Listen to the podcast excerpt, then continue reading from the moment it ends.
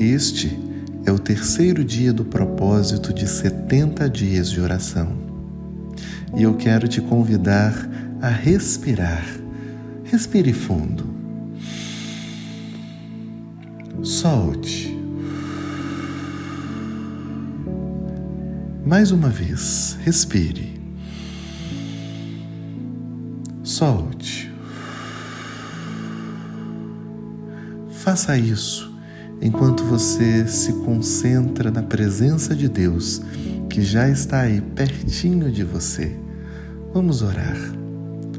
Senhor, enquanto respiramos, decidimos aquietar o nosso coração em tua presença, porque nós queremos te ouvir, nós queremos estar contigo, desfrutar da tua companhia e nesse dia sermos cheios do teu Espírito, da tua revelação, para que possamos viver a vida que o Senhor tem para nós.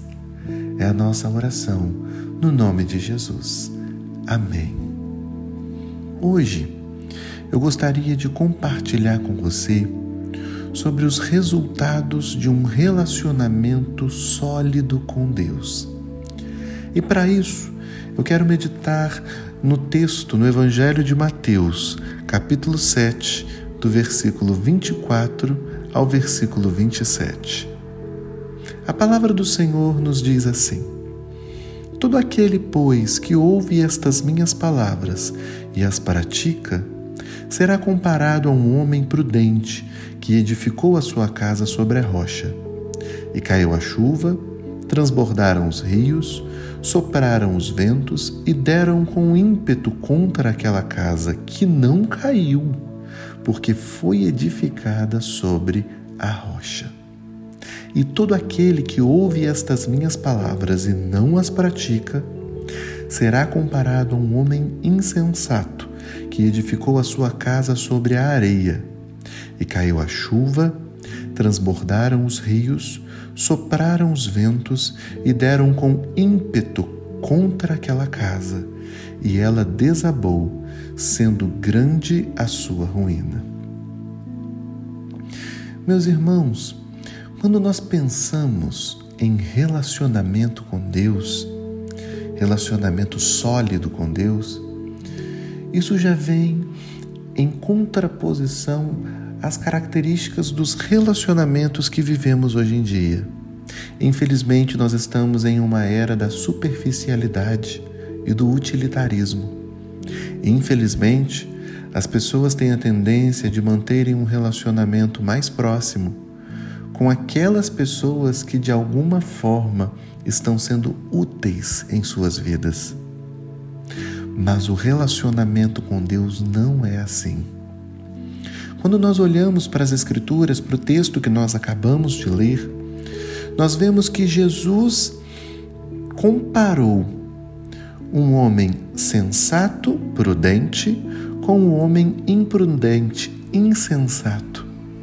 E o parâmetro que ele utilizou foi justamente ouvir as suas palavras e colocá-las em prática. O parâmetro, então, de uma prudência seria ouvir a Deus e obedecer. Quando Jesus fala de relacionamento com o Pai, com Ele mesmo, relacionamento de amor, Jesus também usa os mesmos parâmetros lá no Evangelho de João, quando ele diz que aquele que tem os meus mandamentos e os guarda, esse é o que me ama. Ou seja, o parâmetro de Deus para relacionamento, mais uma vez, é afirmado: ouvir os seus mandamentos, ter os seus mandamentos e obedecê-los e guardá-los. Qual é o efeito, então, de um relacionamento com essas características debaixo desses parâmetros? É o que Jesus fala mais uma vez no texto que nós lemos hoje. Quando Jesus fala das casas que foram construídas uma sobre a rocha e a outra sobre a areia, ele cita três grandes acontecimentos. Caiu a chuva, transbordaram os rios e sopraram os ventos. Se nós pensarmos um pouquinho no que significa a chuva, o transbordar dos rios e os ventos fortes, nós podemos discernir algumas questões importantes para o nosso dia a dia. Que seria a chuva? A chuva é algo que nós precisamos, é algo que vem para abençoar, desde que seja na proporção certa. E esse é o segredo quando nós ouvimos o relacionamento, os mandamentos de Deus e guardamos os seus mandamentos. Nós podemos discernir nesse relacionamento qual é a proporção certa dos acontecimentos na nossa vida. Então nós não reclamamos quando não está chovendo e também ficamos preparados quando chove demais, porque o Pai fala conosco e nos diz como devemos nos portar. Os rios transbordando já seria um outro acontecimento Talvez o transbordar de um rio possa ser comparado a uma estratégia que não ocorreu como nós havíamos esperado, a ponto de nos afogar. Por exemplo, nós estamos vivendo dias desafiadores financeiramente falando. Dias onde o preço dos alimentos tem subido, o preço da gasolina, o preço dos cursos que fazemos, e às vezes nós começamos algo bom que veio de Deus e de repente as situações elas vão aumentando, aumentando e parece que nós estamos sendo engolidos. Parece que os rios realmente estão transbordando e nós não estamos tendo capacidade de respirar, estamos nos afogando. Às vezes é um trabalho novo, às vezes é um empreendimento novo, um projeto novo em que você não está dando conta de administrar.